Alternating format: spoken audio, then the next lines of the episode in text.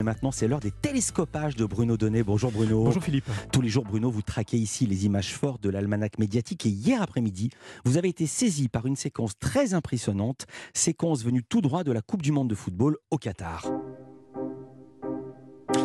C'est une petite musique à laquelle, à force qu'on nous la répète sur tous les tons, sur tous les plateaux de télévision, on avait presque fini par s'habituer.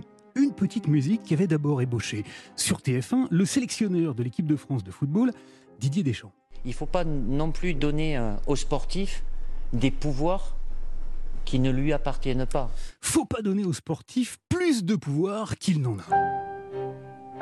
C'était ça, la musique, quelques notes bien apprises pour nous faire comprendre que bien que participant à une Coupe du Monde organisée par un pays qui piétine allègrement les droits de l'homme, les footballeurs étaient totalement impuissants à agir de quelque façon que ce soit, parce que ça n'était pas leur rôle. Nous sommes sous. euh, Il y a la FIFA, il y a des, on ne peut pas faire ce qu'on veut comme ça, des initiatives. La musique était douce, confortable. Et notre président de la République, Emmanuel Macron soi-même, avait d'ailleurs tranché très catégoriquement le débat. Je pense qu'il ne faut pas politiser le sport. Il ne fallait pas politiser le sport. Pire. Alors, eh bien alors, la petite musique s'était pratiquement arrêtée d'un coup sec. Tous les joueurs qui avaient émis, par exemple, le souhait de porter un brassard arc-en-ciel pour montrer leur soutien aux personnes LGBT qui sont salement persécutées au Qatar avaient finalement remballé leur belle velléité parce que la FIFA leur avait méchamment tordu le bras. En cas de refus, les équipes pourraient risquer des sanctions financières et plus dissuasif, les capitaines, un carton jaune. Eh oui, les footballeurs étaient menacés d'écoper d'un carton jaune. Fermez le banc, on vous l'a dit, répétez, faut pas politiser le sport. Et puis, soudain, hier après-midi, une image s'est subitement invitée sur les écrans de télévision du monde entier. Au deuxième jour de la Coupe du Monde de foot, en ouverture du match Angleterre-Iran, un couac. Les footballeurs iraniens ont refusé d'entonner l'hymne national de leur pays. Normalement, les téléspectateurs auraient dû entendre quelque chose qui ressemblait à peu près à ça. Seulement voilà, au lieu de ça, l'hymne national iranien a été copieusement sifflé, hué dans les tribunes du stade. Et le son, celui de la contestation, s'est alors fait nettement plus sourd.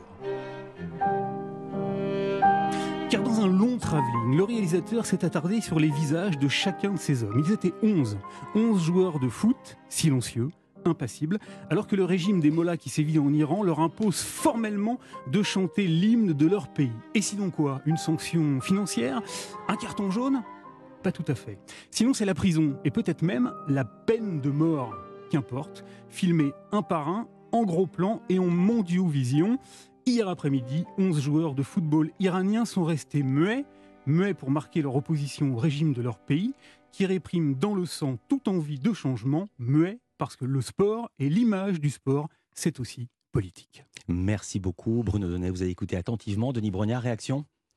Bah, écoutez, c'est vrai que c'était un, un- un moment très fort hier. euh, juste pour aller un peu plus loin de ce que vous disiez, c'est pas uniquement euh, pour euh, lutter contre les, les problèmes LGBT, c'est pour toutes les discriminations hein, que le- les, les- les capitaines avaient envie Ah oui, de mettre le, brassard arc-en-ciel. Mais je pense qu'effectivement, Enfin, arc-en-ciel égale LGBT quand même. oui, Mm. mais en tout cas, là, c'était vraiment toutes les discriminations.